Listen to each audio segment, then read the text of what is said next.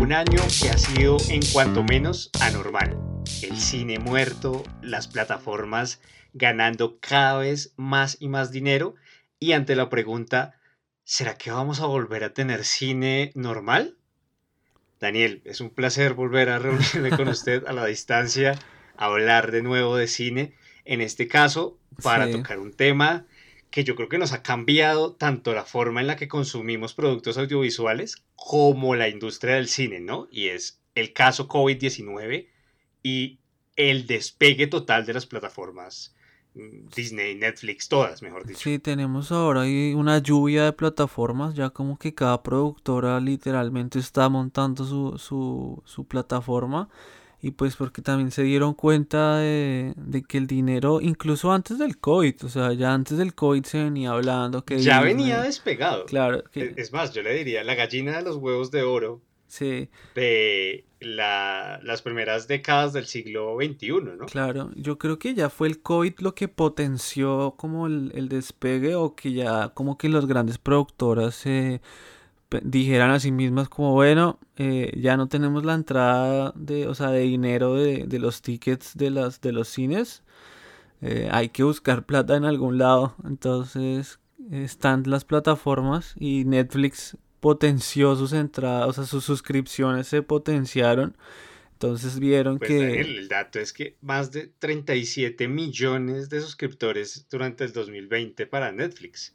sí lo es que una es, cosa claro, a increíble nivel global, de pronto uno lo piensa. Bueno, no sé qué tanta gente es, pero es que 37 millones es casi un país. O sea, sí literal o sea es como un país que entero viendo un al- país mediano además, porque no, no vamos a decir que Uruguay, Uruguay no sé cuántos, cuántos habitantes tendrá, pero menos de 10 debe tener. Sí, sí, sí. Sí, es un- son, Y lo son unos final- números increíbles, ¿no? Y, y que lleva un poco a lo que usted ha estado diciendo de el dinero en el cine está. Yo creo que sigue estando, porque ese ha sido el gran debate con todo el caso COVID. Solo se está redistribuyendo de una manera distinta y me hace pensar un poco en lo que fue en su momento Blackbuster. Sí. Yo me imagino que llegó al menos a toda Para, América. para los que aún sepan que era Blackbuster, ¿no? Para nosotros que ya estamos, mejor dicho, llegando a, a la, Sí, a sí. nuestros casi 30, eh, Blackbuster fue ese gran, esa gran tienda de alquiler de películas que yo creo que en su momento revolucionó la forma, Forma de ver el de cine. ver cine. sí. Y cuánto no se dijo, se acabó el cine, mejor dicho. Eso, Aquí eh, nadie va a volver a ir a una eso sala. es algo que siempre ha pasado, ¿no? Desde la radio a, a la televisión, cuando llegó la televisión todos decían que no, era la, la muerte de, de la radio y, y mire tantos años después y ahora estamos acá haciendo podcast, ¿no? Por ejemplo, sí, yo al final creo que siempre las tecnologías van a traer algo nuevo, distinto, y que va también a medida de la, de la adaptación o de la adapta- adaptabilidad que tengan cada uno para surgir o, o no. Netflix al final surge en estos, en estos años y explota eh, lo que decía Daniel, yo creo que en los últimos años, y lleva a esta era de las plataformas, Sí. porque sí, yo creo que podemos definir que esta es la era de las plataformas y el, el tema COVID y la pandemia lo que hizo solo fue potenciarlo. Es que a día de hoy, al menos en Latinoamérica, porque sé que en Estados Unidos hay más, ya tenemos eh, Disney Plus, Netflix, Amazon, Apple TV, Paramount, va a llegar HBO Go, eh, Max, que igual ya lo teníamos un poco, ¿no? Solo, solo va a tener Claro, mayor... se potencia, ¿no? Porque, porque es- an- antes en Latinoamérica teníamos solo HBO Go, que era todo el contenido exclusivo de HBO, solo HBO, pero ahora llega HBO Max a mitad de año, en junio, que es eh, Warner, ¿no? Que ya es como todo el conglomerado HBO, eh, que es Bueno, todo que, que su, gran, Warner. su gran punto de partida fue el Snyder Cut, ¿no? Que al menos a sí. Latinoamérica llegó a través de otras plataformas, pero que también va a llegar con todo y que al final siento que a todas estas plataformas les pasó lo, les, les está pasando lo que le pasó a Netflix cuando llegó, que era, carajo, no tenemos contenido original.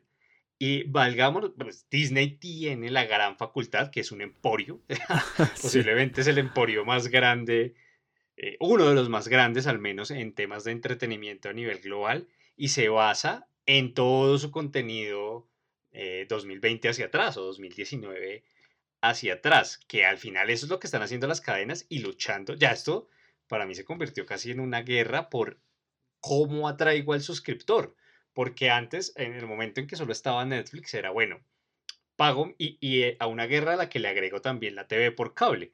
Solo en Latinoamérica, para poner el ejemplo, en 2017 había 72.2 millones de suscriptores y para 2020 la cifra bajó a 64.6 millones, o sea, 8 millones menos casi. Y esta es gente que al final está, o sea, estamos en un mercado en el que están compitiendo todas las plataformas. YouTube que además es gratis, la televisión por cable, los deportes, pay-per-view que es como... Es, es que también... Hay un mercado enorme. Es, es muy... Hay como que ya mercado para todos los gustos, ¿no? Además que ya cada vez, o sea, no es como antes que estaba la televisión por cable, uno tenía, no sé, un montón de canales. Estaba un poco condenado a lo que le tocaba. Claro, ah. y, y que si usted quería tener HBO o, no sé, Fox Premium, tenía que pagar todavía más y es el, y la televisión. Hoy en día todavía la televisión por cable es es muy cara, o sea, tener cable es muy caro. O sea, yo... Pues solo, solo pensemos en que países como Argentina o Colombia, que casi que tienen la misma población, ¿no? 45 o 50 millones de personas, eh, los datos dicen que entre 6 y 9 millones tienen televisión por cable. O sea, también pensemos eso, ¿no? Es casi que un cuarto, por no decir un quinto de la, de la población del total del país, que acaba siendo entre comillas, un lujo en Latinoamérica. Sí, es que es muy caro. Y usted, si usted lo compara con los precios que están llegando las plataformas, eh, es muy barato, ¿no? O sea, hay plataformas muy, muy económicas. ¿no? Porque es que, eh, no sé, pagar Netflix es que usted puede ver cualquier cosa, o sea... sí, hay de todo. en cualquier momento a la hora que usted quiera.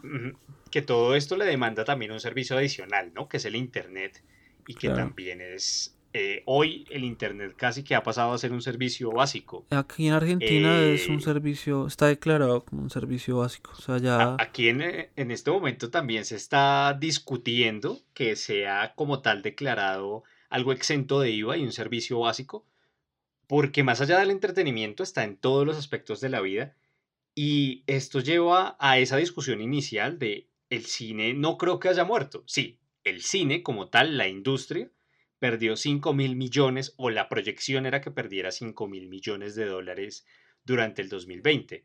Pero de eso, 1.700 se fueron a Netflix, por ejemplo. Sinceramente, creería yo que Disney debió haber perdido dinero, pero recuerdo que ellos tenían un plan para llegar a Latinoamérica y aceleran ese plan para llegar en noviembre del año pasado. Que claro, yo no sé qué tanto les representa el mercado latinoamericano, a comparación de Europa o Estados Unidos. Pero por algo quieren llegar a más escenarios y es al final esa necesidad de generar recursos desde otros espacios.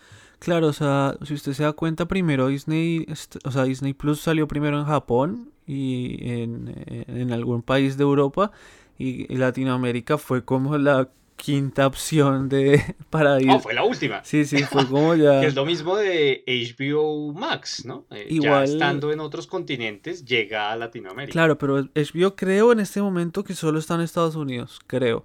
Y que eh, ellos la apuestan es como a, a, Latinoamérica, ¿no? Que va a salir como ahorita a mitad de año. Obviamente también lo aceleraron un montón y como usted decía, el gancho también es el Snyder Cut, que es como el fuerte. O sea, literalmente el Snyder Cut existe gracias a que salió esta plataforma. Porque si no, no, eso no hubiera existido porque no tendría un espacio donde estar. O sea. Y, y, Daniel, usted abre ahí una discusión que me parece interesante y es lo que se ha dicho, que llegamos a un punto en el que se estaba haciendo cine palomitero, ¿no? El cine que al final se pueden generar franquicias, el cine en el que se espera secuela tras secuela, un cine como el de Rápido y Furioso, por poner un ejemplo. No voy a entrar en temas ya subjetivos de gustos o no, pero sí es un cine secuencial. Si yo me veo una película, yo creo que ya van en la 9 o va a salir la 9 pronto. Sí, sí, ya, mm, salió el tráiler y eh, todo, creo. Es un cine que le demanda que usted esté consumiendo o estando presente en las salas. Siento yo que hoy la televisión está dando ese lugar que el cine quitó de experimentar.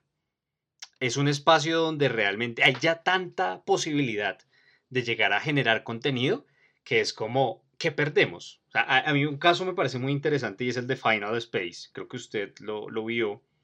Eh, y, y es como, creo que fue un creador de contenido que subió lo que estaba haciendo a YouTube y a alguien le gustó y le dijo, le quiero meter recursos acabó siendo una serie de dos temporadas en Netflix. Y ahora. A mí me gustó, me pareció.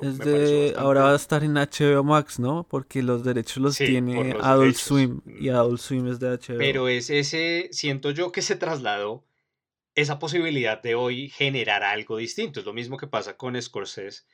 Con, con su película, se me, se me va ahorita el nombre, la última película que hace con Al Pacino. El, irlandés. Y Robert, el irlandés, exacto eh, The Irishman. Que muchas de las grandes productoras le dijeron es muy riesgoso, es una película muy larga, los costos. La saca Netflix hoy, tiene la posibilidad de apostar, porque es que está al alcance de un público global para empezar. Y, y, al final está usted generando un contenido que listo, no funcionó uno, pero te funciona el otro. Y siento yo, por ejemplo, que Netflix a día de hoy, creo que el tema de los Oscar en estos días que se dio la premiación lo demuestra, generar un contenido tanto para tener audiencia como quiero competir en los grandes festivales. esa, ha sido la, la, apuesta de Netflix en los últimos años, ¿no? El llegar a competir en los Oscars y, y, dominar, ¿no?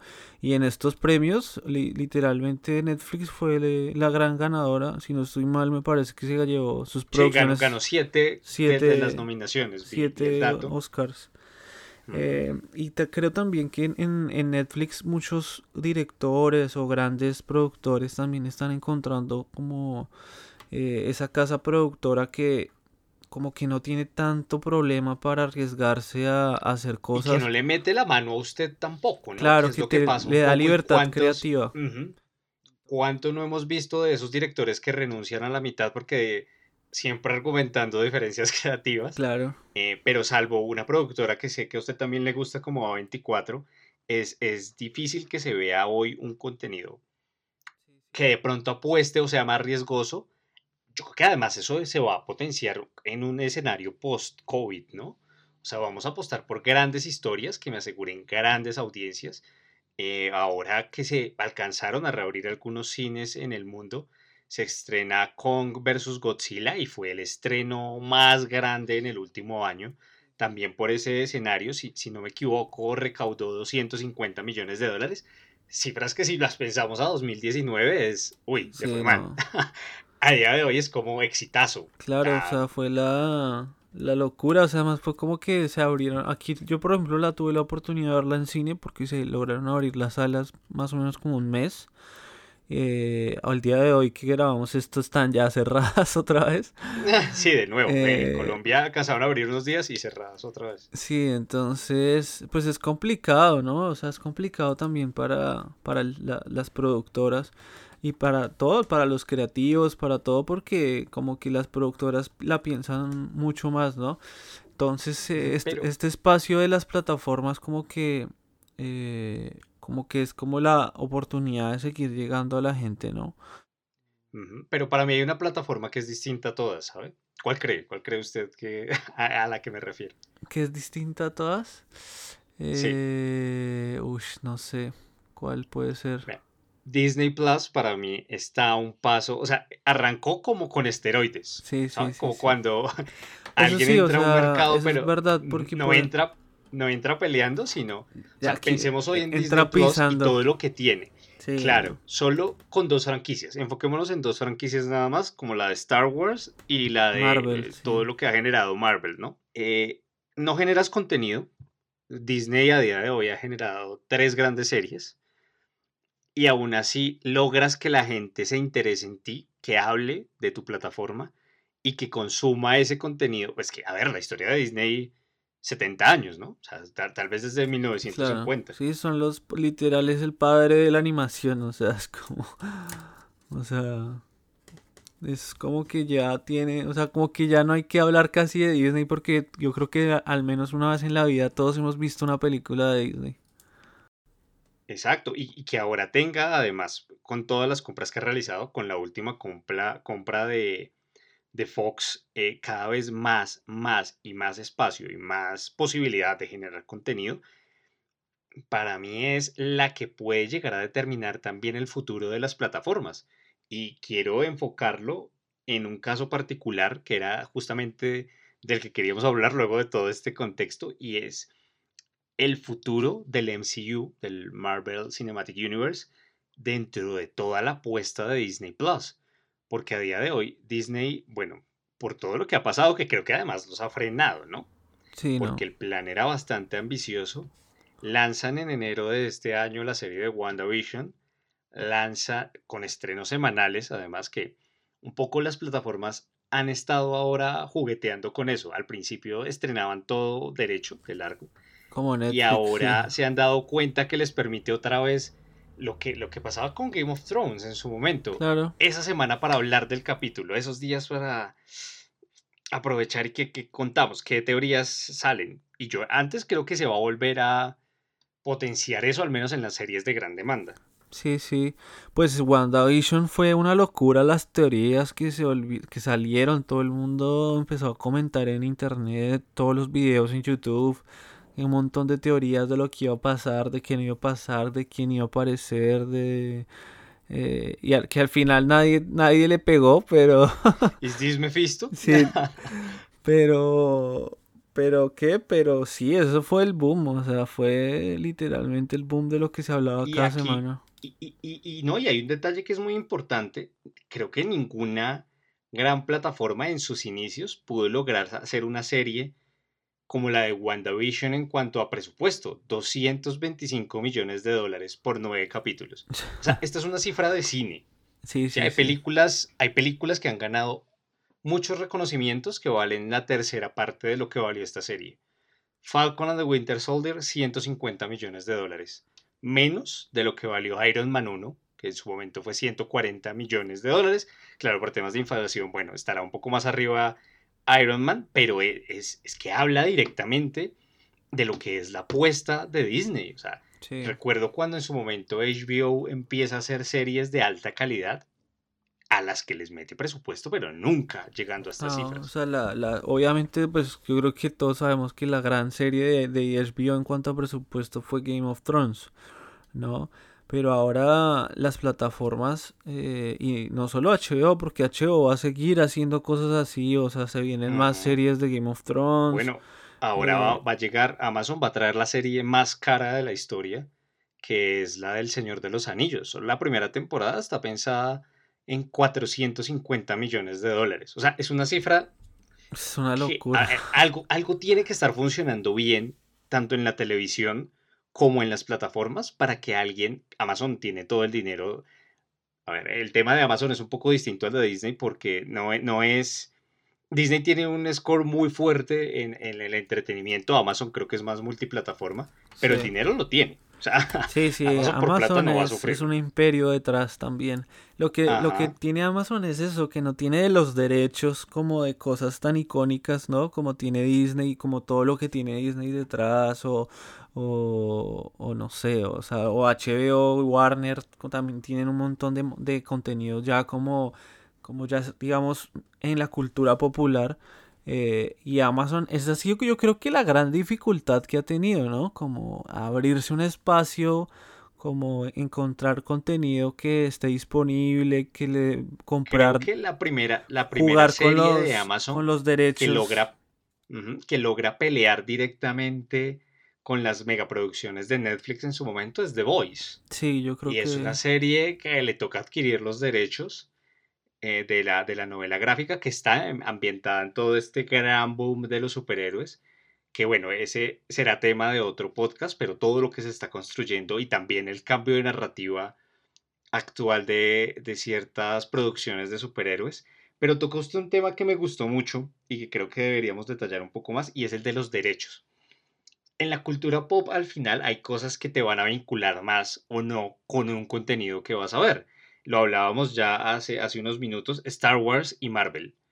Eh, al final Disney se está valiendo de lo que ya la gente conoce y le gusta, ¿no? de lo que disfruta, de lo que podríamos llegar a considerar hasta una pasión. Yo sé que hay fans, no sé si el MCU tendrá fans al nivel de Star Wars. Yo creo que... No lo creo, creo que Star Wars es ya algo eh, inmerso, muy fuerte en la cultura. Dele más, dele más años pero, al MCU. No, pero, pero Marvel, Marvel está haciendo lo que hizo Star Wars en los 70s, 80s, ¿no? O sea, está convirtiéndose en ese, ese referente a nivel de historias. A día de hoy creo que eh, una persona, un niño entre 15 y 20 años o entre 10 y 20 años, se conoce a Iron Man. O sea, imagínense, nosotros a los 10, 15 años, no, Iron Man hasta que salió. Claro. Por poner un ejemplo, pues. Pero es hoy, o sea, ¿quién no conoce el chasquido de Iron Man, por ejemplo, de esta nueva generación? Es muy complicado. Sí, sí. Mm. Es, ya son personajes muy icónicos, o sea, lograron meter en la cultura de la gente, como en el día a día de la gente, eh, o de estas nuevas generaciones, como a esos personajes. O sea, usted ya hoy va por la calle y es muy factible que usted ve niños con camisetas de Iron Man, de Capitán América, cuando eran personajes que, o sea, ¿quién conocía al Capitán América? O sea, usted tenía que ser como alguien que leyera cómics o fan. Yo de pronto en algún o juego tipo de play... o sea, el personaje de la Viuda Negra, o sea, Scarlet eh, o la no, y, eso fue, digamos, en un inicio, ¿no?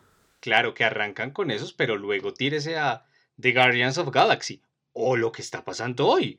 Personajes como Wanda, Vision, Falcon, Winter Soldier, que son personajes de segunda línea. O sea, a ver, pensemos en que no es un Spider-Man, que es un referente de la cultura como tal, de pronto de, o un Hulk, de, superhéroes, o sí, un Hulk que es que por algo pues habían vendido los derechos también en su momento. Pero ahí, ahí Daniel, lo que usted dice es lo que abre esas nuevas vías. O sea, ellos se dan cuenta de que este es un negocio rentable y dicen, saquemos una serie de WandaVision que tenga este presupuesto y que nos va a funcionar. Porque yo creo que les funcionó. Sí, no, Igual fue un Falcon de Winter Soldier. Yo creo que al final lo que hagan de Marvel, o sea, va a funcionar. o sea, eso ya es como que tiene un público, es que es eso, ya tiene un público asegurado, o sea, un público base asegurado. Y a partir de ahí llegan a más gente todavía y más ahora teniendo la posibilidad de que... Y se están arriesgando, esta, esta nueva fase yo creo que también es una nueva fase en términos de lo que quieren llegar a hacer a nivel de producción, porque es que se están arriesgando no sé, no sé si esa es la palabra, pero están generando series que desarrollen más personajes que tal vez en cine no iban a tener esa respuesta, ¿no? Porque es que tú estás pagando ya tu suscripción y te llega ese nuevo contenido que al final sientes que hace parte de lo que ya pagas y no es, por ejemplo, lo que va a pasar con las películas que son on demand, claro. que al final te toca pagar eso que pagarías por ir a cine. Pero es que ahora viene una serie de Loki que ese es un personaje, o sea, creo que puede superar a estas dos. Por, sí, claro, sí, Loki, pensémoslo, quien lo conocía, pero es que a día de hoy Tom Hiddleston ha tenido un recorrido con el personaje. Te vas a asegurar más audiencia, llegará más gente. Además, tiene posicionas tu nueva película, que es unos un elencos, tema importante en tocar. Tienen el elenco de Loki también está Owen Wilson, o sea, tiene un montón de actores súper conocidos también. Además y que, los vas metiendo y vas relacionando a todos. Al final es como, siento yo, como si quisieran también hacer parte de toda la historia a la audiencia. Porque eh, esta nueva fase de Marvel, la gran apuesta que tiene es, sí, vamos a seguir metiendo personajes, pero en medio te traigo a Spider-Man, te traigo a Doctor Strange, que ya lo viste, te vinculo entonces en una película a Doctor Strange con con Wanda Maximoff, eh, y si te traigo a los Hombre Araña pasados, o sea, es una locura. Sí, sí, sí, es increíble todo lo, lo que se viene. O sea, yo siento que que esto de las series a mí me, la verdad me parece buenísimo porque es como la oportunidad de seguir expandiendo aún más el universo y no solo expandirlo porque ya venía creciendo increíblemente sino de profundizar más en personajes que quizá no tienen tanto espacio como en la pantalla grande digamos porque están los grandes personajes sino que esos personajes que son secundarios que son muy buenos que le gustan a la gente y le da la oportunidad, por ejemplo, de ver esta relación que vimos con WandaVision o de ver también como todo lo que las consecuencias que trajo lo que vimos en, en, las películas, porque es algo que a veces en las películas por tiempo no tienen e, ese espacio como para profundizar esas consecuencias. Por ejemplo, el chasquido de Thanos. Eh, en estas dos series hemos visto como todas las consecuencias que ha tenido en, la Tierra, no solo para los héroes y los personajes, sino todo el contexto político, social, económico de, de la Tierra después de que desapareciera la mitad de la gente cinco años y volviera a aparecer. Entonces, y como que uno cuando vio la película y vio que otra vez Iron Man chasqueó y Hulk chasqueó y volvió toda la gente, como que uno en la película, yo decía como uno realmente no piensa eso, como de qué consecuencias va a tener esto ahora, ¿no? Que vuelva toda la gente y que es un tema que se toca mucho en Wanda y también mucho más en, en, en Falcon and the Winter Soldier, eh, que me parece... A, mí hay un caso bien particular de eso que usted toca y es Matthew McConaughey hasta el 2014, más o menos esos años, cuando gana su Oscar, él había hecho una serie de películas en las que usted podía decir ah, es el personaje que hace siempre Matthew McConaughey. Y él, eh, no, es que creo que es en 2014, él hace la miniserie de True Detective con HBO. Y leyendo entrevistas me llamó mucho la atención que decía, me arriesgué porque a la hora de mostrarme el guion, me di cuenta que sí se podía crear una historia de un personaje. O sea que aquí tenía ocho horas de metraje y no las dos horas o tres horas que tengo habitualmente en una película en la que hay limitaciones. Aquí puedo ir más allá, puedo ser más profundo. Y para mí estas dos series al final han demostrado eso. ¿Quieres la película palomitera de dos horas, dos horas y media? La tienes. ¿Quieres una serie que de pronto explore más esa narrativa de los personajes, que te genere consecuencias, que te vincule? También lo vamos a hacer porque yo lo que siento es que la televisión es la que se está convirtiendo, lo que hablábamos un poco al inicio, en esa posibilidad de explorar realmente narrativas, de contar historias. Porque en la película es tanto el gasto y el presupuesto que tienes que asegurar que la gente vaya a verla también, más en este escenario. O sea, estamos en un escenario en el que Black Widow se anuncia en 2019 y es la hora y no ha estrenado. ¿Cierto? La película se ha retrasado. Yo creo que ya al fin. complicado que la podamos ver en cine realmente. Yo creo al menos nosotros en Latinoamérica sí, muy difícil. Sí, sí. Me, me, contaban hace poco que en China ya casi todo está normalizado, entonces seguramente ellos sí la podrán ver. Bueno, al menos. Pero ese gran público en China va a poder ir al cine. Para nosotros va a ser muy complicado y es ahí donde va a caer ese cine también en la era de streaming. A ver, yo estuve pensando un poco en, en, en bajo qué situaciones volvería a cine a mí me gusta mucho la experiencia del cine, pero empieza uno a pensar, hoy puedo ver películas en 4K, tal vez con un teatro en casa, no es igual, sin duda, pero la experiencia que a mí me vincula con el cine puede ser ir a ver una película en IMAX, que es una experiencia superior, de mayor calidad. Claro. A, a, una, a la diferencia de lo veo en mi casa o lo veo en un cine normal que de pronto el horario no me cuadra, que de pronto, al menos en Latinoamérica eso nos pasa, creo que en Argentina es igual, eh, no, no, no, está la película subtitulada y yo no me la quiero ver doblada, mientras que en el televisor es como, bueno, pues la... Pa que ese es otro tema que también da para hablar horas y es, ¿la gente hoy ve películas de corrido? ¿O le gusta más el formato serial? Es que es un tema también de audiencias muy fuerte. Porque siento yo que es que hasta la misma serie, te ves 20 minutos de un capítulo, lo cortas, pero es que yo no sé ni siquiera si la gente ve películas a día de hoy completas, derecho, o sea, de una sentada. Sí, yo, yo me imagino que el público se ha reducido. Yo la otra vez eso lo hablaba con una amiga como que me decía que ella, o sea, yo le recomendé una película y me dijo como, no, vi como los primeros 20 y la veo después, la sigo viendo después. Yo decía como, yo no puedo, güey. un amante al cine es como inconcebible, ¿no? yo no puedo hacer eso, o sea, es como que yo la tengo que terminar, o sea, no puedo quedar ahí como cortarla así nomás. O sea... A mí nunca me había pasado realmente hasta es, eh, algunos, desde final del año pasado y principio de este, con un par de películas. Eh, yo, yo, creo que en parte también por todo el tema que estamos viviendo, pero era no sentirse un poco en el ambiente del cine. O sea, uno sabe que está en el ambiente del cine y no la corta. A ver, la vas a ver derecho. Sí, sí, sí, obvio. Pero poco a poco te acostumbras tanto a ese formato serial, a no ver las películas en cine, a no tener ese cambio del chip de estoy en un cine, que me, ha pasado, la verdad, ya casi con tres películas que me he visto media hora y digo, bueno, no sé, estoy cansado, luego la termino. No, a mí no. O sea, determina también la clase de audiencias eh, y, al final todas estas grandes empresas y corporaciones lo que están buscando es en cautivar más a la audiencia porque así venden, fin. Sí, claro.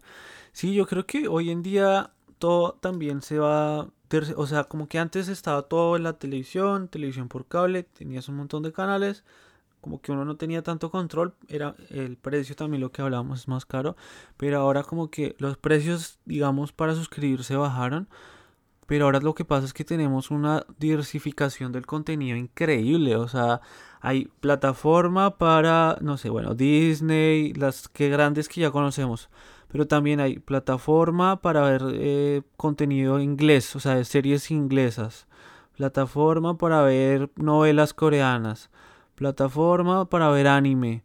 O sea, hay como que ya el mercado está segmentado cada vez más. Entonces ya no va a ser como antes que uno va a tener como su parabólica con mil canales, sino ahora tienes un montón de plataformas y pagas por cada una.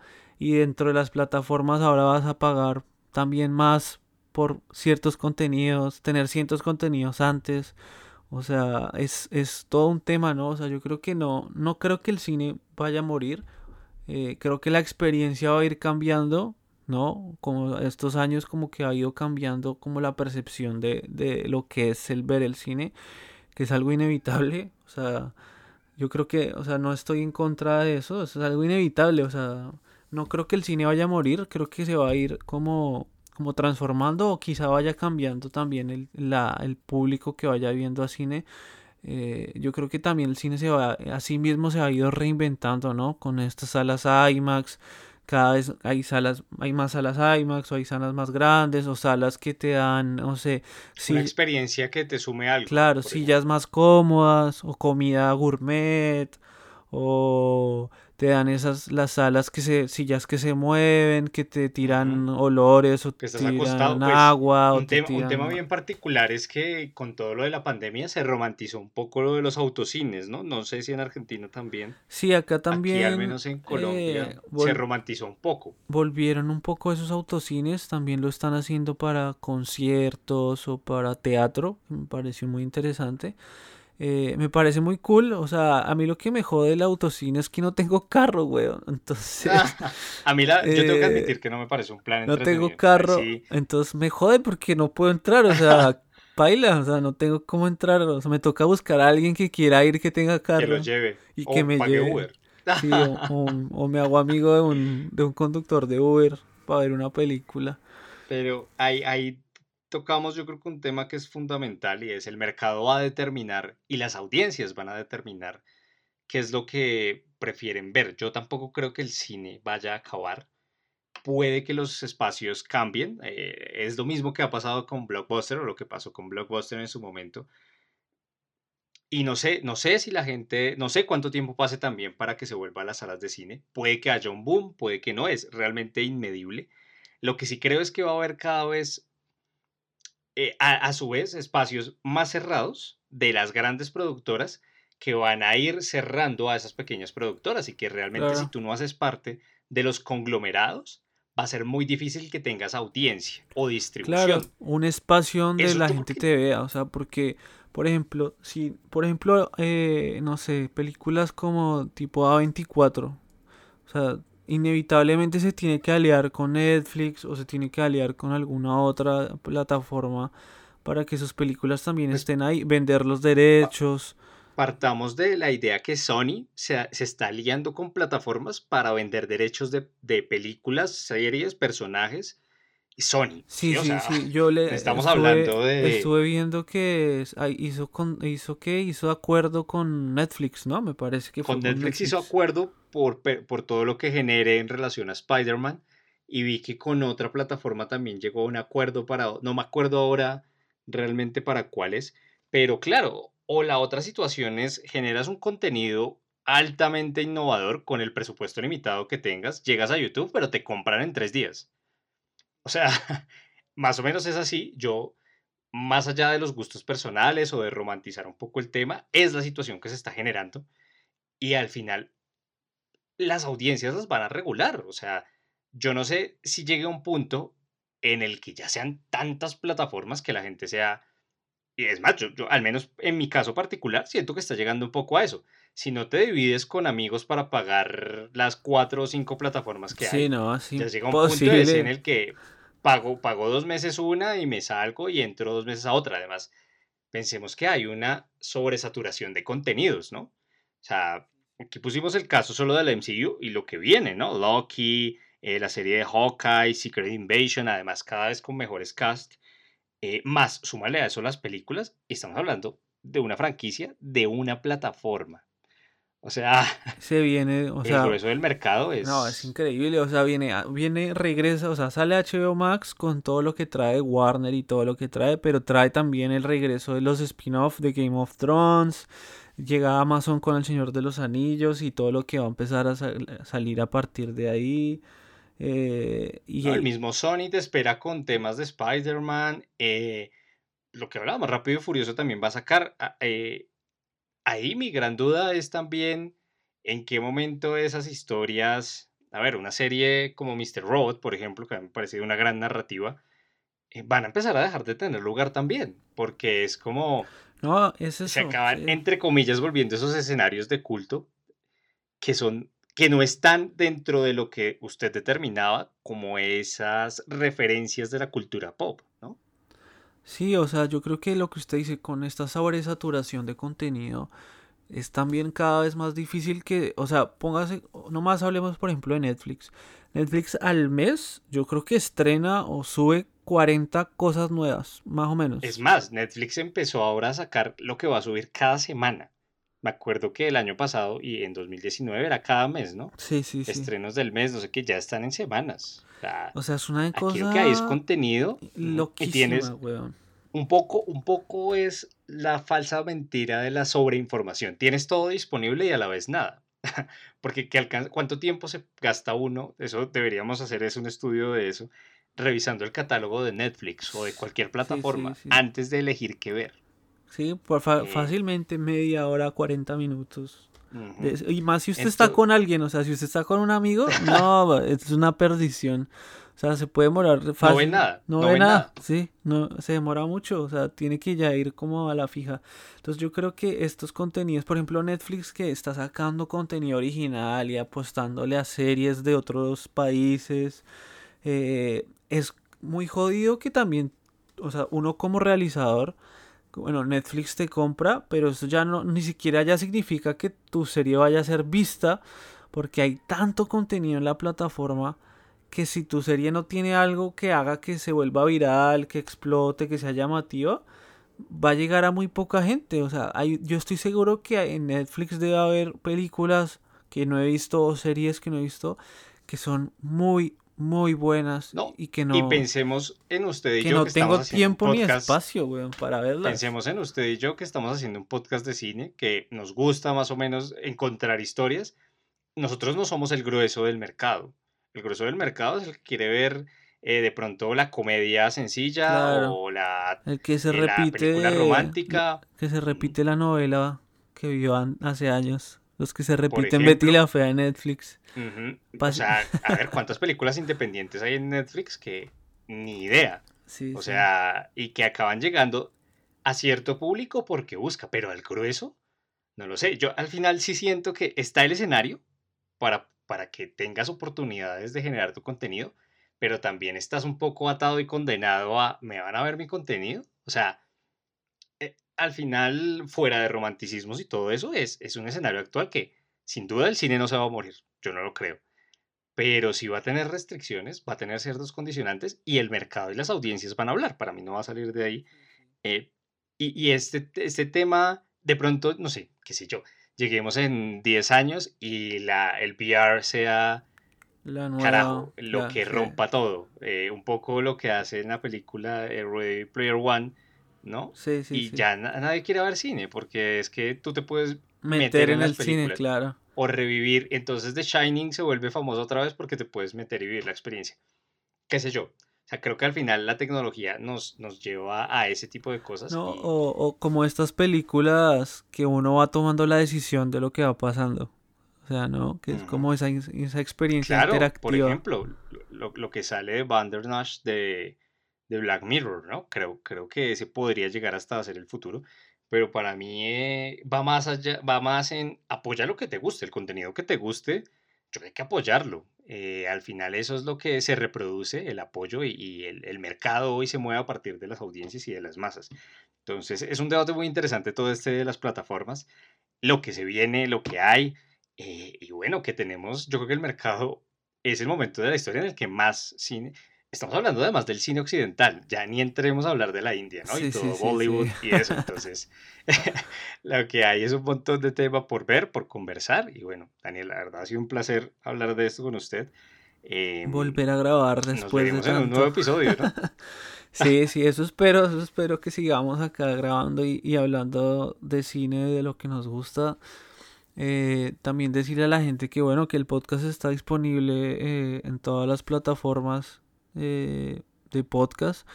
Y si por ahí hay en alguna plataforma donde no estemos, pues nos avisan y, trataremos de estar.